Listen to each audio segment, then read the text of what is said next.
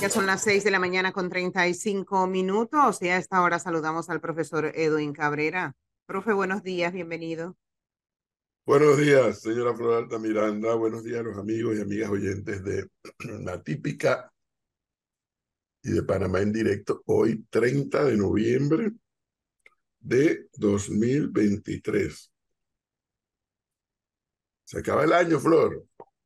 Se acaba, el, año. el año. Y las vías ya no el mes, el mes terminó hoy.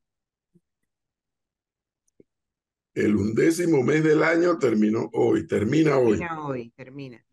E inicia el decimosegundo mes y último del año 2023. Así que usted prepárese. Después no diga, que, que no diga qué. Que no se le advirtió. Oiga, a las autoridades hagan algo por esa gente que está atrapada en horconcitos. Los indígenas siguen con la vía cerrada. Aquí me, me escribe un camionero que dice que es muy triste, no hay donde tomar agua, donde hacer sus necesidades básicas y es una persona ya adulto mayor, ¿no? Mire, Flor, esas son las cosas que yo no entiendo de este país nuestro. Acabamos de pasar una etapa de la crisis planteada, porque para mí esto es una etapa. El hecho que el Ejecutivo firmara, el hecho que el Legislativo aprobara y después en tres días hiciera los cambios, el hecho de que la Corte se pronunciara. Esta historia no ha terminado, pero hay, estas fases sí terminaron ahora se comienza a escribir otra parte de esta misma historia. Pero cuando se dan estas crisis en sociedades como la nuestra, que se dan, se han dado en otras latitudes del mundo, las sociedades llegan a un acuerdo prácticamente, digo, prácticamente no, a un acuerdo no escrito. Oye, luego de la experiencia vivida, hemos aprendido esto, esto, esto, esto. Hemos desaprendido esto, esto. esto. En el caso de tanto de los indígenas como de los educadores, o sea, pareciera que ahí no, haya, no hay enseñanza. O sea, para el resto de la sociedad ha habido una enseñanza. póngale usted en la dirección que quiera, pero la ha habido. Ah, pero para los indígenas y para los educadores no ha habido enseñanza alguna. Lo grave, lo aún más grave, es que la población no tenga la capacidad de reaccionar frente a esa prepotencia de los indígenas y frente a esa prepotencia de los educadores. Y entonces todo el mundo se queja. Todo el mundo se queja. Pero ya se lo dije ayer, Fred. Si el gobierno se pone duro en que no te voy a pagar porque no trabajaste, la población que está molesta porque los lugares tienen el sistema paralizado, no sale a avalar eso. La población se queda callada. En las reuniones y en los círculos, eh, son, son y son y son, pero se quedan callados. Y ha pasado en todas las administraciones. y en el caso de los indígenas, no es diferente. No puede ser que el distrito de Tierras Altas, que Tole, que porque a ellos les da la soberana y regalada gana mantener las calles cerradas. ¿Por qué es eso? Porque en honor a la verdad, a mí que se me olvidó ayer, ayer fui a hacer una gestión al Tribunal Electoral allá en el corregimiento de Ancón, y como iba hablando por el teléfono, y se me olvidó y tomé la ruta por la transísmica, pasando frente a la universidad y se me había olvidado, caramba, estos tipos tienen esto cerrado. Y no, estaba libre el paso. O sea, porque hubo un acuerdo no escrito. Ya se pronunció la corte, listo ya. Ahora esperar la otra etapa de esta discusión. Ah, no, ellos no. Ellos no, ellos dicen que no. Aquí se mantienen las calles cerradas en allá en Chiriquí y los educadores se mantienen hasta que la ministra no le pida disculpas y no le devuelvan su plata. no le plata hay que devolverle si no la trabajaron. Pero la sociedad, Flor, Mira así, ¿eh? Al cielo. Ahora, profe, yo le quería preguntar, en el caso de los indígenas, de los grupos indígenas que mantienen la vía cerrada, bloqueada, ellos alegan de que hasta que no aparezca en Gaceta Oficial no van a abrir las calles. La pregunta que yo le quería hacer, ¿por qué? lo que les dé la gana. No, está bien, está bien, yo sé que es, imprudente, es irresponsable, es todo, que tengan la vía cerrada en este momento después de conocer ya el fallo. Pero la pregunta que yo le quería hacer, ¿por qué cuando se aprobó el contrato minero, automáticamente esa misma noche estaba en Gaceta Oficial? ¿Y por qué esto no, no procede igual? Me imagino que es porque la Corte tiene que hacer un proceso, digo yo, no tengo la más leve idea, porque no es lo mismo temas el Ejecutivo y el Legislativo que los del Judicial. Me imagino que la Corte tiene que remitir al Ejecutivo el documento y asumo que lo hará mediante una nota, asumo, nunca he oído, nunca he, sabido cómo es ese proceso entre el judicial y el ejecutivo para efectos de la Gaceta, porque la, la Gaceta es manejada por el ejecutivo, pero cuidado que hay una norma en la Constitución que indica que aunque no esté publicado en la Gaceta, la norma entra en vigencia. sí, esa era una pregunta. La otra pregunta que yo me hago, y digo, se la hago a usted, pero yo sé que no la puede responder. ¿Por qué la policía no quita a esa gente de la vía? No, es que, ¿por qué no lo hace Flor? Porque si va y la hace, primero con la, disuasión y luego con la represión, lo mismo, en lugar de salir a decir, ya es hora que lo saquen de ahí, al exceso de policial y los derechos humanos. Entonces pongámonos de acuerdo. Pongámonos de acuerdo en qué es lo que queremos y cómo lo queremos. Pero así no.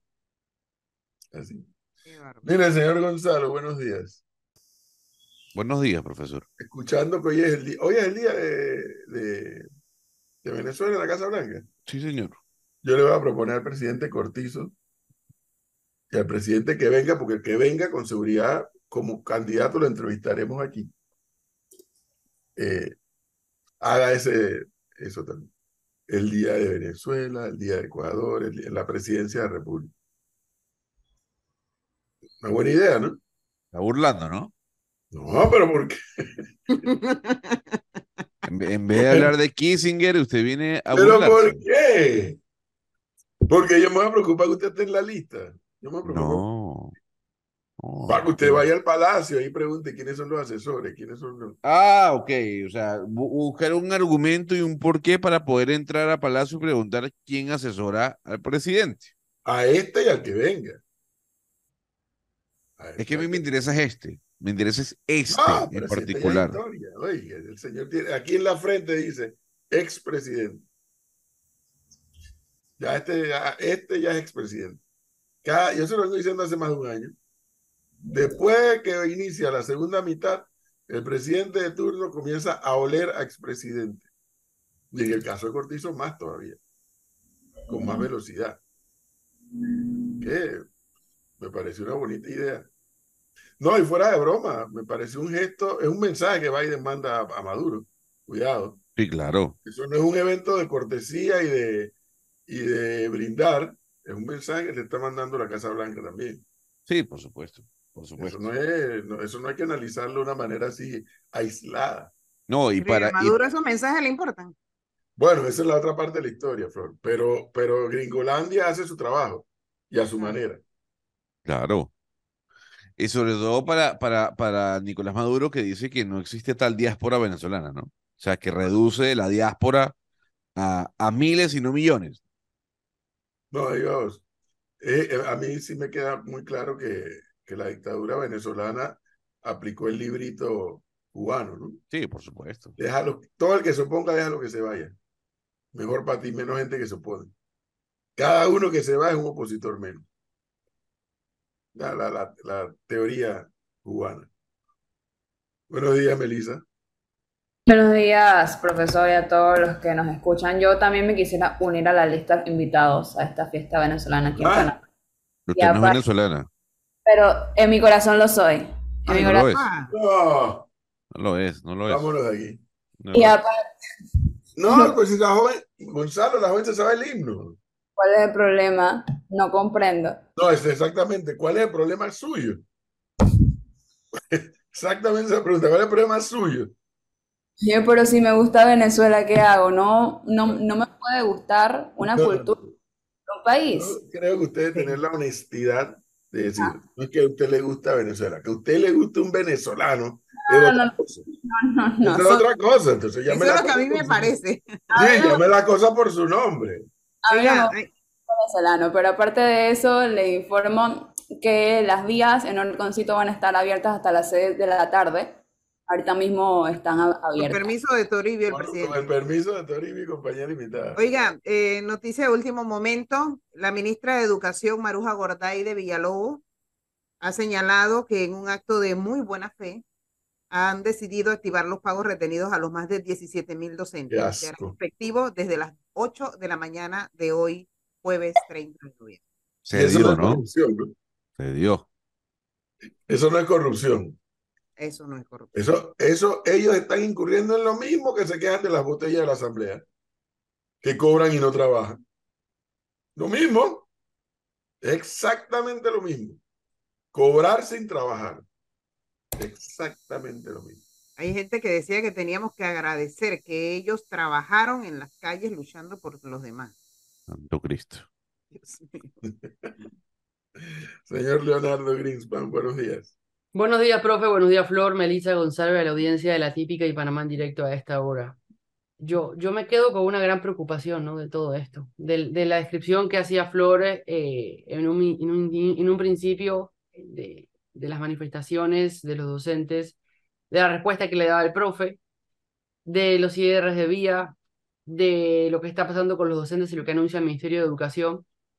Los manifestantes, los sindicalistas y todos los que cerraron y cierran calles, es evidente que ya le tienen la medida a este gobierno de hasta dónde pueden llegar y un poco más. ¿Qué pueden hacer? ¿Qué no pueden hacer? Porque no van a tener ningún tipo de oposición a los cierres, a los bloqueos, a los actos vandálicos que se puedan llegar a hacer, que fue lo que quedó demostrado en este mes. Lo hicieron hace un año cuando, cuando se creó la Alianza por el Pueblo Unido por la Vida, y lo, y lo hicieron ahora cuando se usó esta alianza para poder protestar y cerrar calles contra la ley 406. Esto es con este gobierno. Yo lo que me pregunto ahora es, la próxima administración, ¿cuál va a ser la medida que no tomará o que tomará la próxima administración para poder enfrentar este poder, porque es un poder que ya han adquirido estos grupos sindicalistas porque pararon el país, los docentes, los sindicalistas y demás, cerrando calles? ¿Cuál va a ser la medida que van a tener que tomar el próximo gobierno para poder decirle stop a esta gente que, que, que se cree ya que tiene el poder y que tiene el control, que si quiere frenar Panamá por diferentes días, lo, lo, lo ha hecho y lo está haciendo porque no hubo oposición por parte del gobierno ni autoridades. Y en base a la, al anuncio de la ministra de Educación, yo sí quisiera saber, porque ayer escuchaba a uno de estos dirigentes de gremios eh, decir que ellos no van a cumplir con ningún, no van, no van a permitir que le extiendan el periodo escolar porque es que el calendario, Flor, el ya, calendario tiene su fecha. Entonces Flor, yo quiero saber qué es lo no que va a se altere. exigir Meduca a cambio. Flor, no se altere, que yo sé que ese tema usted la altera, pero mire, como dijo Leonardo, ellos tienen la medida de este gobierno, de los que pasaron y de los que vienen. Porque algún día llegará uno que sí mande, pero algún día también llegará el día que la sociedad empodera al gobierno y tome las decisiones frente a ese tipo, a ese modelo que los educadores han estado diseñando. Porque no solamente es un problema que paralice en el país el sistema cuando quítame esta paja, es que también impiden la modernización del sistema educativo. Pero entonces, todo el mundo habla del tema, pero nadie hace nada. Nadie hace nada. Y Leonardo, nadie hace nada porque los gobiernos se sienten que no tienen el piso político, es decir, el apoyo del resto de la población para tomar decisiones fuertes. Y, y no es que van a desmembrar el, el gremio de educadores, no, no, porque eso no se trata. Eso no se trata. Pero es que ellos tienen que entender que el Estado tiene una labor que cumplir. Y si ellos no la cumplen como funcionarios que son, entonces hay que bajarle el hacha. Tú trabajas, tú no cobras. oye, y al Pero menos los debi- muy sinvergüenza van a la escuela privada y allá trabajan todos los días. trabajaron, así es. Y, lo, y, y, profe, yo pienso que lo, por lo menos debieron haberles exigido a los docentes, ¿sabe qué? Regresen a su puesto. Y cuando están en su puesto, entonces ya ahí le vamos a regresar la plata que no trabajaron. Bueno, No ya me es voy a historia. agotar, no me voy a agotar en Ya es historia.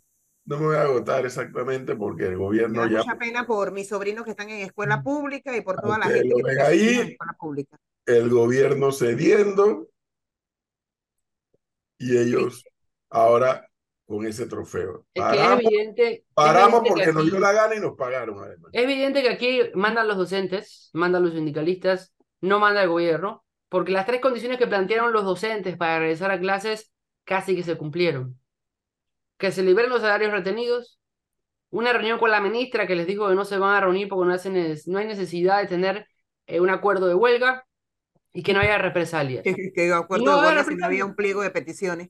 Y no va a haber represalias. Entonces, Bueno, Y en este más de mes han mandado los docentes, han mandado Sí. los grupos sindicalistas y han mandado los que cerraron calles. lo que pasa, lo que pasa es que no puedes, para efectos de la ejecución de una serie de medidas, Leonardo, ahí sí es verdad que no puedes mezclar cómo lidia el gobierno con Suntrax, por ejemplo, de cómo lidia con los educadores. Porque los de Suntrax son trabajadores que están contratados por la empresa privada. Entonces el tema de lidiar con un sindicato versus el gobierno es una, es una agenda diferente a cómo lidiar con los educadores que son pagados por el Estado. Entonces el, el, el menú y la ejecución es radicalmente diferente, aunque los temas sean afines, ojo. Pero el resultado fue el mismo. Hubo ausencia Bueno, del gobierno cuando hay todos de lados. gobierno, sí. Por Cuando eso, hay de gobierno, el resultado es el mismo, eso es así. Y en lo que hemos visto acá es un desgobierno. trate como quiera tratar, el resultado fue el mismo. A los Muy bien. tres consiguieron lo que quisieron en los tiempos que quisieron. Pero para hacer feliz a, al señor Gonzalo Lázari, Por favor. porque yo también reaccioné anoche cuando vi el, la noticia del fallecimiento del señor Henry Kissinger. Y vamos a hacer un poquito de historia brevemente, sobre todo para las nuevas generaciones o para aquellos panameños desmemoriados, porque en la historia de la ejecución de Henry Kissinger o de la ejecutoria como secretario de Estado de los Estados Unidos, en esa historia está Panamá. Bueno, a ver, buena parte del mundo está también, pero ojo, panameños, el señor Henry Kissinger, un secretario de Estado de los Estados Unidos, que puso una impronta no solamente en los Estados Unidos, que moldeó o diseñó o fue el arquitecto, por así decirlo, de la política exterior de los Estados Unidos por décadas de décadas. Obviamente tiene sus detractores. Yo, yo, mi humilde opinión, un tipo brillante, objetivamente brillante. Puedes estar en contra del tipo, puedes estar a favor del tipo, pero no le puedes negar que el tipo fue brillante. Sí, digo que puede estar a favor o en contra porque puede que haya habido ejecutorias políticas de Estados Unidos que a lo mejor a uno no le gustaron. A mí no me gustó, por ejemplo, ya yo tenía 13 años de edad cuando vino a Panamá y lo vi, salí corriendo ahí a la vía Argentina, vía España y vía Argentina a verlo pasar. Eh, no me gustó. Bueno, yo tenía 13 años, no tenía como así una conciencia política de dictadura, pero ya sabía, estaba claro que el país estaba en dictadura, eh, o sea, qué pasaba en el país. Y cuando lo veo en el tiempo, pues no me gusta que, que hayan avalado la dictadura de Torrijos, porque la avalaron. Y, y comieron en el plato con la dictadura de Torrijos. Pero bueno, esa era la estrategia de los gringos. Y por otro lado, pues Torrijos supo aprovechar eh, que los gringos eh, cedieron y avalaron su dictadura para él poder seguir avanzando. ¿Por qué Henry Kissinger es parte de la historia de Panamá en función de la recuperación de la soberanía sobre la zona del canal? Porque Henry Kissinger viene a Panamá en febrero de 1974. El 7 de febrero de 1974 vino Henry Kissinger a Panamá a firmar el acuerdo TAC-Kissinger.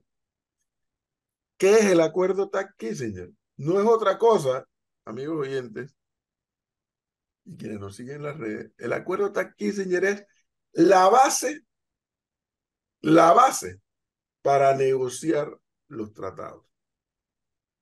Sea, vino a Panamá, firmó con el entonces canciller de la República, Juan Antonio Tac, este acuerdo, que no fue otra cosa que eh, decir, mira, vamos a ponernos de acuerdo sobre, sobre la base de qué vamos a, a discutir. Y eso se logra. Y él viene a Panamá. Pudo haber dicho, oiga, señor Tac, venga acá a Washington y firmó. No, no, vino aquí. Y firmó el acuerdo. Y sobre la base de ese acuerdo, posteriormente, Panamá y los Estados Unidos nombran sus respectivos equipos negociadores e inicia un proceso que lo demás es historia. Llega llegan finalmente a un acuerdo y se, y se firman los tratados del Canal de Panamá. Algunos le llaman tratados Torrijos Carter. Para mí son los tratados del Canal de Panamá, que incluye el Tratado de Neutralidad. Eh, Ahora, usted puede aducir, usted puede aducir dentro de esa historia fascinante que acaba de traer de otra, de otro, de otro, de otro punto dentro del currículum del señor Kissinger, que quien le hablaba al oído a Carter para la firma del tratado era él, quien le dijo a Carter, oiga, es hora de ceder. Lo que pasa, Gonzalo, es que Kissinger es de estos tipos que pasó la administración Nixon para la cual trabajó, pasó la administración Gerald Ford que terminó el otro periodo, eh, después viene Carter, sí, ¿no? Sí. Después viene Reagan, eh, después viene Bush, pero Henry Kissinger siempre fue consultado. A lo mejor es un individuo que no le gustaba el protagonismo una vez terminó su gestión, pero sin tener la más mínima idea de lo que pudiera haber pasado en el Departamento de Estado en esas épocas allá en Estados Unidos y la Casa Blanca, no tengo ninguna duda que en todos estos temas como el Canal de Panamá y otros temas como Vietnam, eh, como Israel, que siempre ha estado en el radar de Estados Unidos, como la, la, relación con la Unión Soviética cuando existía en esa época, con China ni hablar, pues. Con China si el señor fue que abre, abre las relaciones, pues, con China. Eh, son de estos individuos en los estados, que en todos los estados existen, que siempre van a ser consultados. Que siempre van a ser consultados. Entonces, en el caso de Carter, yo no, no, tengo la menor idea si le hablaba o no al oído a Carter, porque acuérdense que él trabaja con, trabajó con administraciones republicanas, no con administraciones demócratas. Eh, pero acuérdense que con Carter se da la particularidad que Carter llega a la Casa Blanca con su política de, de derechos humanos. Y eso le facilitó a Carter el discurso para ejecutar, entre otros, el tema del canal de Panamá, entre otros, la dictadura nicaragüense, entre otros, el tema de Irán, que prácticamente le quitaron el apoyo a, prácticamente no, le quitaron el apoyo a Irán, por, a, a Mohamed Reza Pahlavi, el Shah de Irán, porque lo, lo de la dictadura de Reza Pahlavi era una brutalidad, ¿no? El tipo, el tipo quería imponerle a Irán, occidentalizarlo de todas maneras. Y entonces, pues, se le vino el pueblo encima y particularmente los, los imanes. Y Carter le quitó el apoyo. Y se derrumbó el Shah de Irán. Y así por el estilo. Así que Kissinger, en, e, figuras como Kissinger existen en todas partes del mundo. Personas que siempre van a hacer consultas. Oye, ¿tú, ¿qué tú opinas de que hagamos esto, aquello y lo otro? Pero eh, eh sin, sin disminuir esa posibilidad de que le hablara al oído a Carter, yo sí creo que Carter llegó a él, él, él, Carter, llegó a la conclusión de que este tema del canal había que resolverlo y que quería resolverlo su administración. Fíjense que el, el lunar que tiene la administración Carter estaba el proceso de juramentación de Reagan y los rehenes de la embajada de Estados Unidos en Irán no los liberaron hasta que Carter se fuera. Fue un poco perverso lo que le hicieron a Carter. Yo creo que con él entra la frase y leyendo los comentarios que nos llegan por WhatsApp y por el YouTube, que fue querido por muchos, pero también fue odiado. Muchas personas, la cantidad de comentarios que nos llegan. Son las 6:59, tenemos que ir al minuto informativo y regresamos. Entonces no me vas a hablar de los ocho puntos del acuerdo taquista. A ser- Qué barbaridad, qué forma de cortar Llegó la tan policía. Vamos al minuto. Qué y ya regresamos. barbaridad.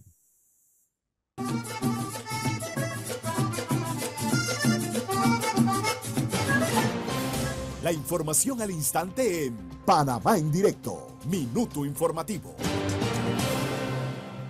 Siete en punto de la mañana. Y reiteramos, el Ministerio de Educación anunció hoy jueves que a través de la Dirección Nacional de Recursos Humanos se instruyó la suspensión de la medida de retención de los salarios a 17.495 docentes en todo el país, por cuanto en las próximas horas se liberarán a cada cuenta los referidos salarios. En un anuncio hecho por la ministra Maruja Gorday de Villalobos y su equipo de trabajo, se informó que tal como se ha solicitado, se busca abrir el compás para reunirse con los representantes de los 24 gremios magisteriales con miras al retorno a las clases a más tardar el próximo lunes 4 de diciembre en los centros escolares de 16 regiones educativas en todo el país. Clima. Buenos días. Llegamos al 30 de noviembre, el último día del mes. Próximamente estaremos viendo un cambio en el clima, dando paso a la estación seca gradualmente. También tenemos que finaliza hoy la temporada de huracanes, que ha sido más activa de lo normal a pesar de un niño fuerte con temperaturas récord de la superficie del mar en el Atlántico. En cuanto al tiempo, la mañana algo cálida, vientos suaves hacia la tarde y la llegada de chubascos aislados con corta duración, pero con tormentas eléctricas. Temperaturas promedio de 31 grados Celsius y mínimas de 24 esta noche, bastante fresco en promedio. Soy Annette Quinn para Panamá en directo. Internacionales. Y el sacerdote jesuita y portavoz de la campaña de Jesús para Nicaragua, José María Tojeira, tildó este miércoles de hipócritas al presidente nicaragüense Daniel Ortega y a su esposa, la vicepresidenta Rosario Murillo, tras divulgar en Managua fotografías y un video del obispo nicaragüense Rolando Álvarez, que fue condenado en febrero pasado a más de 26 años de cárcel tras negarse a abandonar su país. El dúo perseguidor de la iglesia en Nicaragua muestra fotos de Monseñor Rolando con trato preferente en la cárcel. Hipócritas le condenan injustamente a 26 años y echan discursos de que le tratan bien, escribió el también ex rector de la Universidad Centroamericana UCA de El Salvador en su cuenta de la red social X antes Twitter. Ya son las 7 con 2 minutos de la mañana. Minuto informativo en Panamá en directo.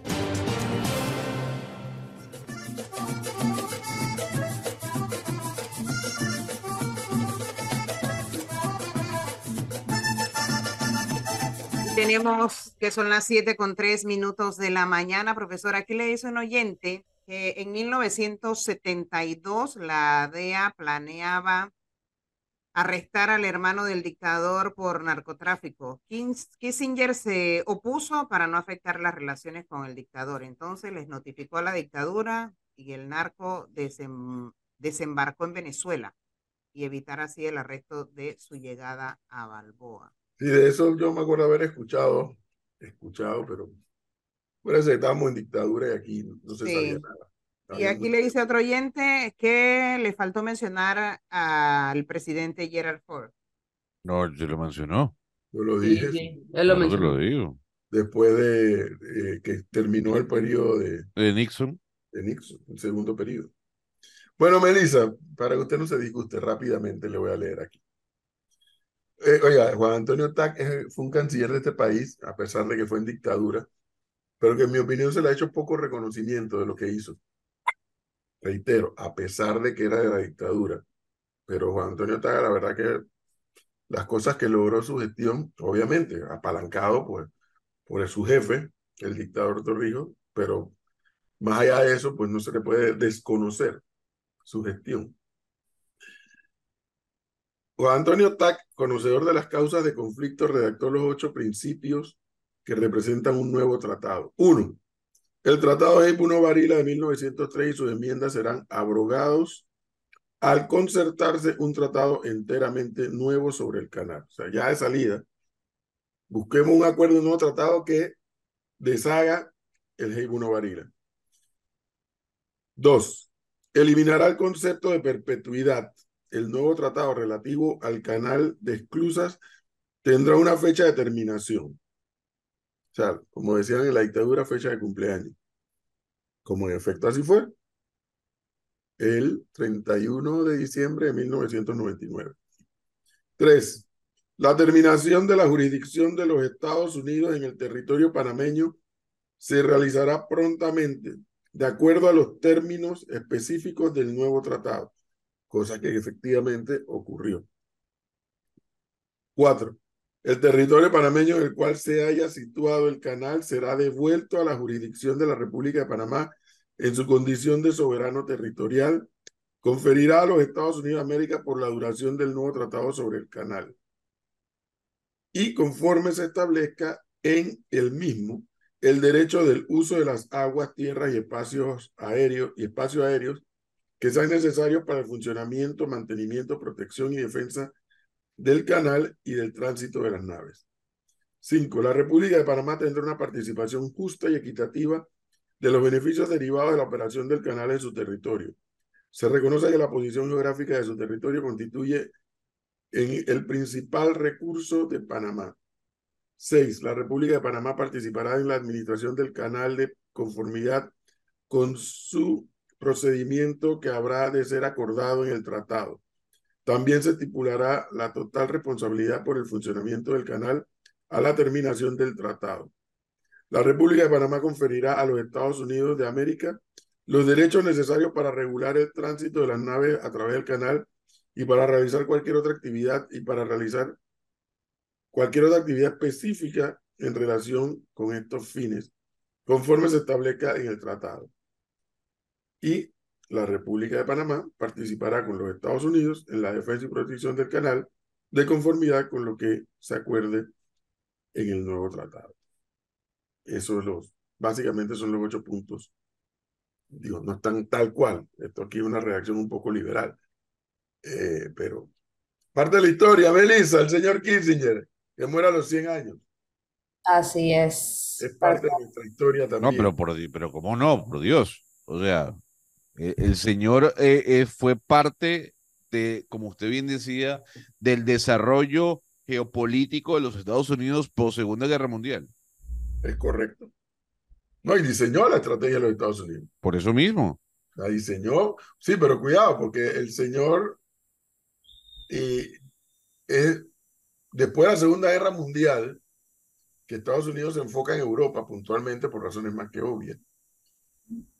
Yo no me atrevo, bueno, a lo mejor los estudiosos sí sabrán, pero yo no me atrevería a decir, Gonzalo, que ya había una estrategia así muy global de Estados Unidos. Porque para esa época era la imposición de las armas. Quien tenía el poder bélico, aquí se hace lo que yo digo. No, estoy de acuerdo con usted.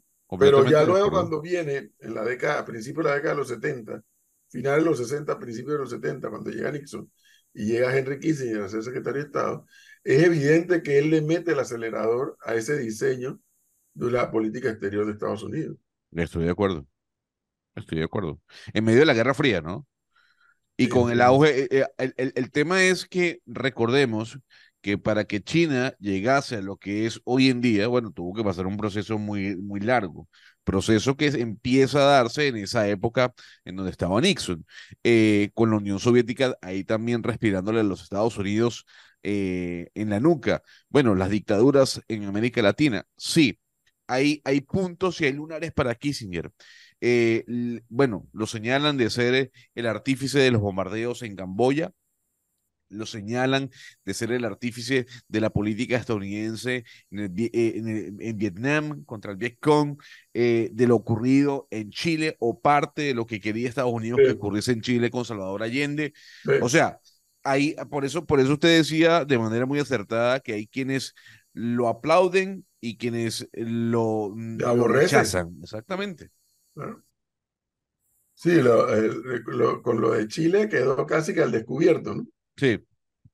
Pero bueno, también está el hecho cierto que, Salvador Allende, eso ahora voy a alterar un poco, Cuando Salvador Allende, ya que ya Ah. venía con todos esos procesos de estatización, y la- el asunto se le hace crisis, Gonzalo, con Estados Unidos cuando se mete con AT&T, Ujú. entre otras empresas gringas.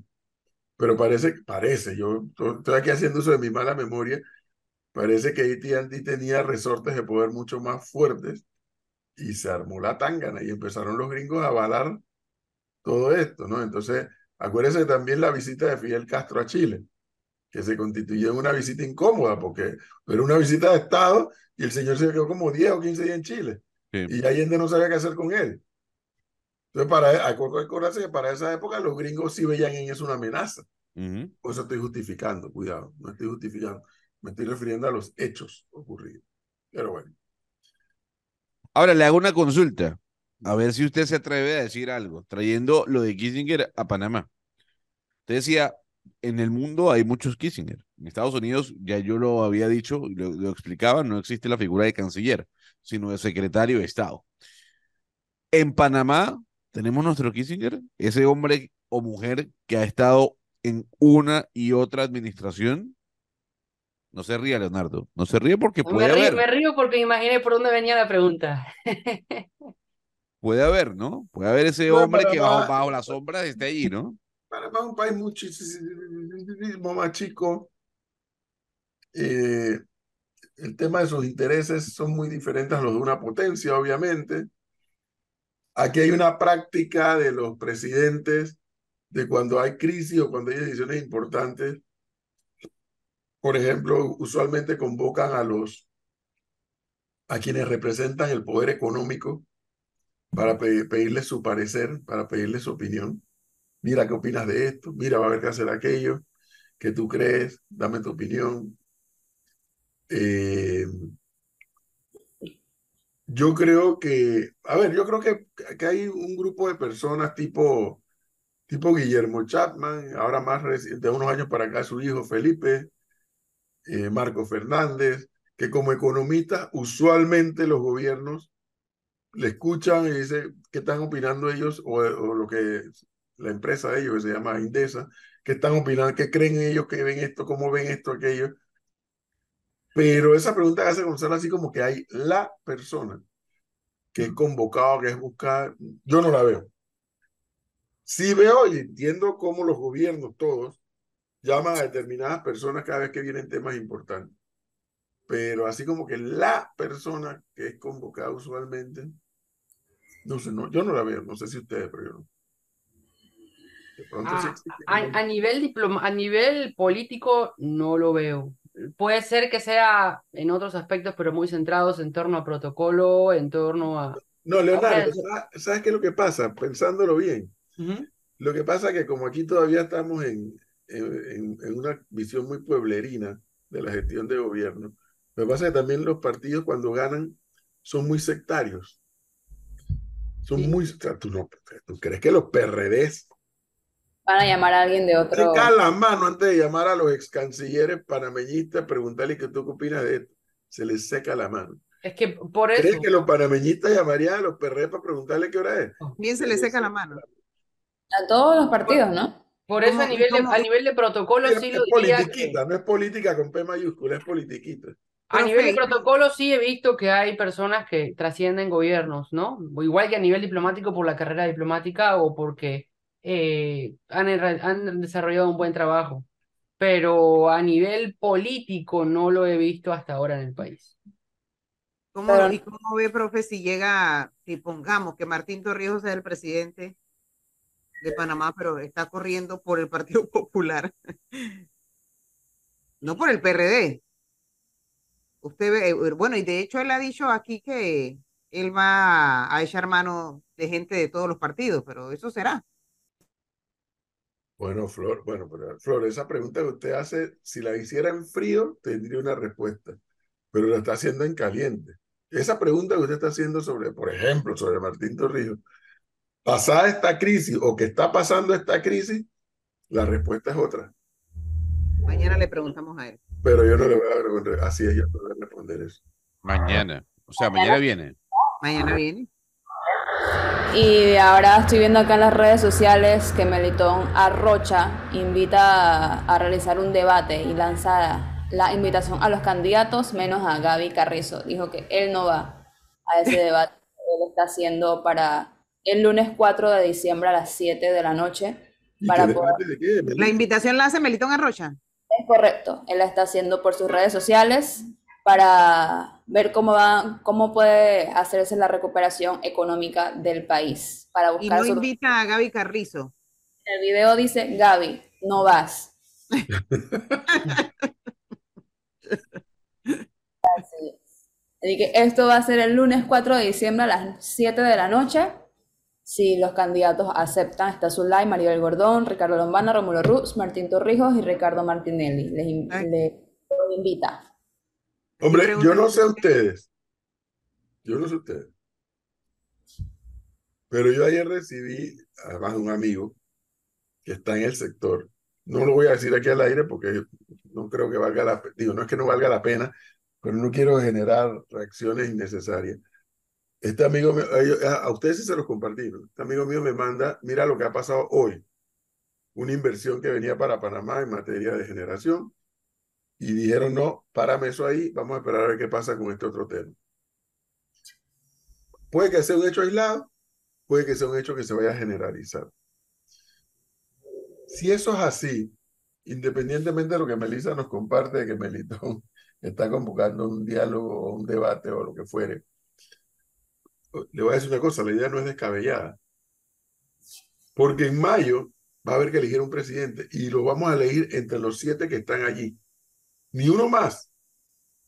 Ni uno más. Pero el que piensa que de esos siete que gana y va a hacer aplicar su agenda por sí ante sí, está totalmente equivocado. Luego de esta crisis y de lo que se nos viene después de esta crisis como país, el que llegue a ser presidente tiene que entender que tiene que buscar el mayor consenso posible, posible, posible, para poder ejecutar. Porque luego de lo ocurrido, aquí hay un Panamá que es un antes y un Panamá que es un después. Por eso que la idea que nos dice Melissa, que Melito Garrocha está planteando, para mí no es descabellada. Ahora, falta que políticamente quisieran ellos hacer esto, dar ese paso. Pero de que más vale que desde temprano traten de ponerse de acuerdo en bueno, ¿y cómo vamos a enfrentar esto, gane quien gane. Las consecuencias son reales, no, no es un bluff. Pero ahora si usted habla de las consecuencias, dice que ahí decían ayer, ¿no? Es que está bravo por el fallo de la corte, es que está respirando por la herida. Eh, No, no, no, no, no. Es que hay consecuencias y hay que asumirlas ahora como país. Y más que asumirlas, hay que saberlas enfrentar. Eso no es descabellado, en mi opinión. Políticamente no lo veo. No veo a los políticos panameños con esa altura de decir, sentémonos, los siete aquí, sentémonos, incluyendo a Carrizo. Uno de estos siete va a ganar. ¿Cómo vamos a hacer? Eh, ¿Será posible tener mínimos indispensables de, de ponernos de acuerdo en qué hacer? Fíjense que, que ayer muchas personas esperaban el consejo de gabinete o una reunión de gabinete para ver si había renuncias de ministros. Allá la. Yo, yo no esperaba eso. Yo lo que esperaba era el informe del gobierno y, y las autoridades a ver cómo se va a proceder a partir de ahora. Cómo se van a atender todos los detalles que quedaron un mes parados en el país, cómo se va a atender y cuál va a ser la decisión en torno a la mina, si se van a sentar a, a conversar o se van a buscar el cierre, qué van a anunciar, bueno, cuál va a ser el proceso de cierre, cómo se va a trabajar hacia eso, qué se va a hacer con los trabajadores de la mina, quienes desde ayer están manifestando. Yo Pero- esperaba detalles de eso, una pequeña Pero- telita para poder saber cómo se iba a Pero avanzar. si debió pasar algo con esa gente, como dijo ayer eh, el candidato a vicepresidente Blandón, Leonardo. O sea, alguien es responsable de lo que ocurrió. Sí, es correcto. Y, y, y por eso yo esperaba intentar empezar a conocer cuál es el plan de- del gobierno para trabajar a partir de ahora. Pero, pero tampoco hubo nada de eso. Sí, Hubo gente que Bueno, quedó pero ya- pero- renuncias, yo me quedé esperando un plan de trabajo. Pero ya, ya First Quantum dijo, ¿no? Y eso es lo que veníamos diciendo, y eso no es No, nada locado. de ellos, por Dios. No, pero un momento, Flor, un momento, un momento. La compañía dijo, oiga, el proceso de cierre puede durar hasta 10 años. Y es lo que hemos dicho acá. Ese proceso de cierre no es de la noche a la mañana, dura años. Pero ya la mina dio una, un vistazo, ¿no? Eso puede durar al menos 10 años. Pero eso es una cosa. Yo sé, por supuesto. es, la mina te va, la empresa te va a decir, hey, sepan lo que esto dura años. Listo. Ya sabes eso, ¿no? No, ahora yo te voy a hablar a ti de lo que tú me vas a tener que pagar o de lo que yo creo que tú me tienes que pagar, que es lo que van a pleitear en un arbitraje. Y No, por supuesto. para eso, para eso, para esa eventualidad, hay que estar preparado. Y yo escucho aquí a gente ayer, no, no, no, qué carajo, que hagan lo que quieran. Espérate, tú tienes una posibilidad de ganar el arbitraje, como tienes una posibilidad hoy de perderlo. Hoy estás 50 y 50. Ante esas dos posibilidades, tú tienes que estar preparado. Pero aquí ni de eso quieren hablar ahora. Ok, bueno, se hable. pues. No se hable. Pero un día esto se va, un día esto va a llegar. Aquí me preguntan, me dicen, ¿cómo se puede sentar en la mesa a pelear la misma persona que negoció y firmó el contrato? En este caso sería el, el ministro de Comercio, o sea, ¿cómo, cómo puede sentarse? No, pero tiene, una- tiene una hoja de ruta, Flor. O sea, el señor, el señor, bueno, no le fue bien, pero hay que hacer una No hoja de ruta. bien, no le fue- Bueno, pero, pero, pero tiene que hacer una hoja de ruta. Tiene que hacer una hoja de ruta. Y aunque, y aunque a la gente no le guste y si el presidente no decide pedirle el cargo tampoco, sigue siendo ministro de Comercio. Y es quien tiene que hacerse cargo del tema en este momento. Es su responsabilidad al fin. Por eso yo estoy esperando el plan. Yo esperaba por lo menos una tela de lo que puede empezar a ser el plan de desarrollo de ahí ahora. sentado esperando. Sí, me va, yo me voy a quedar sentado esperando hasta que aparezca, pero eso es lo que yo esperaba ayer. O por lo menos una comisión que se empiece a Pero encargar de no, este la pero gente está más preocupada porque renuncien los ministros que por hablar de la hoja de ruta. No, no, no. Hay que hablar de la hoja de ruta, pero ¿usted cree que ellos la van a hacer? Por supuesto que no. Y entonces, ¿qué hacemos? Pues? ¿Tienen que? ¿Nos sentamos a mirar para el cielo? No, Entonces, pero es- o sea, ellos si a no la van a dijeran, hacer. lo hemos discutido aquí No la y van yo, a hacer, profe. si a mí me dijeran que la renuncia en pleno del gabinete o que la destitución de todo el gabinete resuelve el tema que estamos discutiendo aquí, como lo es la hoja de ruta, bueno, procedamos. Pero es que yo sé que eso no lo va a resolver. Lo, lo único que va a hacer, yo sé que no lo va a único ser que va a producir una renuncia de todo el gabinete o de los ministros que se han mencionado, es decir, ah, ahí está, ganamos el trofeo.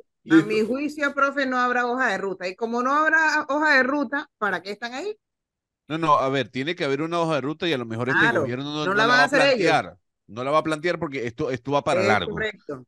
Ahora, profesor, volvemos al tema. Y justamente ayer yo pasaba por el Ministerio de Economía y Finanzas y yo decía, oh, bárbaro, ¿no? Ah, ¿lo llamaron?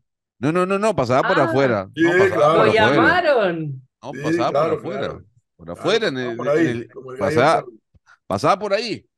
Eh, y yo decía, bárbaro que en este gobierno son pocos los remesones que hemos visto de algunos ministros, ¿no? Sobre todo en carteras tan importantes que, digamos, no han sido de tal popularidad por las, las e- ejecutorias. Llámese eh, eh, economía, llámese comercio, llámese obras públicas. Y yo preguntaba, ¿por qué? O sea, ¿por qué es tan difícil ver un remesón de ministros en este gobierno? Y todavía no tengo la respuesta. Porque una cosa dice el borracho y otra el cantinero. Por eso, una cosa es que el borracho, la población, que se vayan, que renuncien, que los voten, y otra cosa el cantinero dice, no, yo no te voy a servir más trago, no te voy a servir más o te voy a cobrar tanto. O sea, aquí el cantinero es el presidente, dice, yo, no tengo problema con mi equipo. No tengo problema con mi equipo. Aunque la población le esté diciendo, ese equipo no sirve. Él dice, no, yo me siento cómodo con mi equipo. Entonces es un debate de nunca acabar. pues. Nuevamente, es un modelo presidencialista. Es el presidente quien determina y que configura su equipo de trabajo. Le hace en principio los ministros de Estado. Entonces, lo asumo que es que él se siente cómodo y se siente satisfecho con sus ministros. Yo asumo eso. Porque en política uno aprende eso también, que, hey, ven acá, siéntate ahí. Mejor es que renuncies porque políticamente estás, te estás desgastando tú, estás desgastando al equipo. Eso, eso ocurre en política. Y aparte, ¿quién va a querer agarrar ese fierro caliente E- ahora? Eso, Además. eso, ese es otro problema, además. Por, De lo de- No, porque que es que, se va. no, pero yo le voy a decir pero- si yo fuera cortizo Bueno. y le pido la renuncia o destituyo a la ministra de Educación, yo llamo a Flor. Flor, yo la usted todas las mañanas, usted es crítica del sistema educativo. Venga, le ofrezco el Ministerio de Educación. Oiga, pero no sea antipático. A lo mejor alguien dentro de cualquier cartera No dice, yo quiero, yo quiero meter, mí, yo quiero, a- a- Aguanta, aguanta, aguanta, aguanta, que sea yo. Flor lo acepta. No, claro, claro que no. Entonces, pero Flor, eh, usted en su Porque- currículum yo aparecerá ministra de gobierno, ¿no? De Estado. Digo, será para eso nada más. Así como los que se candidatizan y que no saben, saben que no van para ningún lado, para que aparezca y que fue candidato. Aparte puede ser es un atraso también que cambien ahorita mismo a los ministros con la situación actual, o sea, iniciar desde cero un punto que ya tenían como, como ya estaban más adelantados a realizar las cosas con respecto a- al contrato minero, podría ser un atraso, que se empapen todos los ministros nuevos en relación a lo que está pasando. sí, pero más allá del contrato minero, o sea, el país, desde el punto de vista de ejecución de gobierno, ha quedado maltrecho. Pero tenaz, tenaz.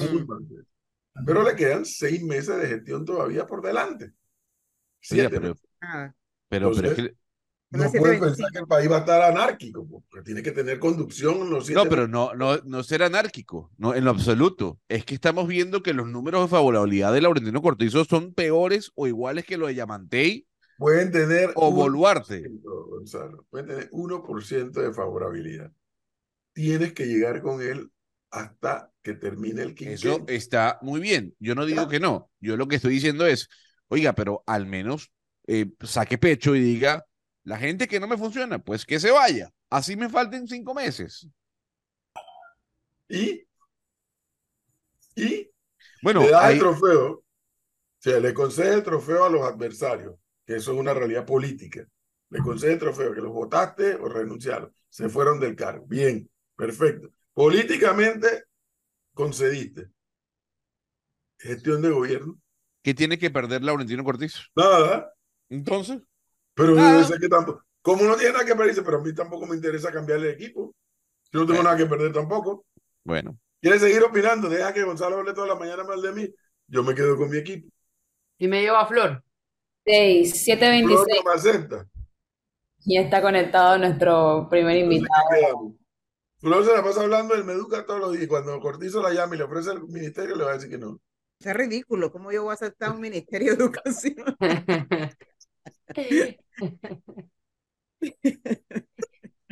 726, Quiere, quiere tirarme el paquete a mí ahora. Pero Flor, eso puede ocurrir. Eso puede ocurrir. Es políticamente, es perfectamente posible. Bueno, Usted misma dio la respuesta, Flor. ¿quién le va a aceptar en estos últimos seis meses? Bueno, pero ¿y entonces qué hace? Te la has pasado criticando, ahora te ofrezco que administre esto por seis meses y tampoco lo quieres. profe, son las 7:27 minutos de la mañana. Está listo nuestro No, invitado. pero no escurra el bulto. No estoy escorriendo ningún bulto. Eh, Yo, yo a Yo me con- quejo igual que se quejan muchos ciudadanos que me a están obligar a ir al por la educación de este país, profesor. Usted es me va a obligar triste a ir al. Berni hoy y en lugar de ir a recibir información, yo voy a mandar una para ver si llega donde debe llegar. Ey, ofrezcan la flor de mi para ver qué pasa. Y se forma la vaina. Y se forma la vaina. 7, 28 minutos. Llueve en algunas partes del país todavía. Algo llueve, pero no llueve lo suficiente en los lagos que alimentan el canal. Lago Gatún y Lago Alajuela. Recordándoles que de allí sale el agua para ser potabilizada y enviada a las ciudades de Panamá y Colón. Y al mismo tiempo sale el agua para la operación del canal. Dicho eso, y por eso está aquí hoy nuestro invitado, yo tengo una preocupación muy grande. Porque el tema del agua, del tema del agua yo vengo hablando, escucho oír hablar, y aquí en este programa, incluso allá a donde le querían robar la plata Flor, hablamos con Alemán Subieta, hablamos con Quijano. Más recientemente hemos escuchado a Ricardo Vázquez, tres administradores del canal, advirtiéndonos del problema del agua. Claro, porque cuando tú tienes herramientas y métodos científicos de, para la información y de medición, obviamente, tú puedes proyectar en el tiempo, oye, cuidado que esto nos va a afectar.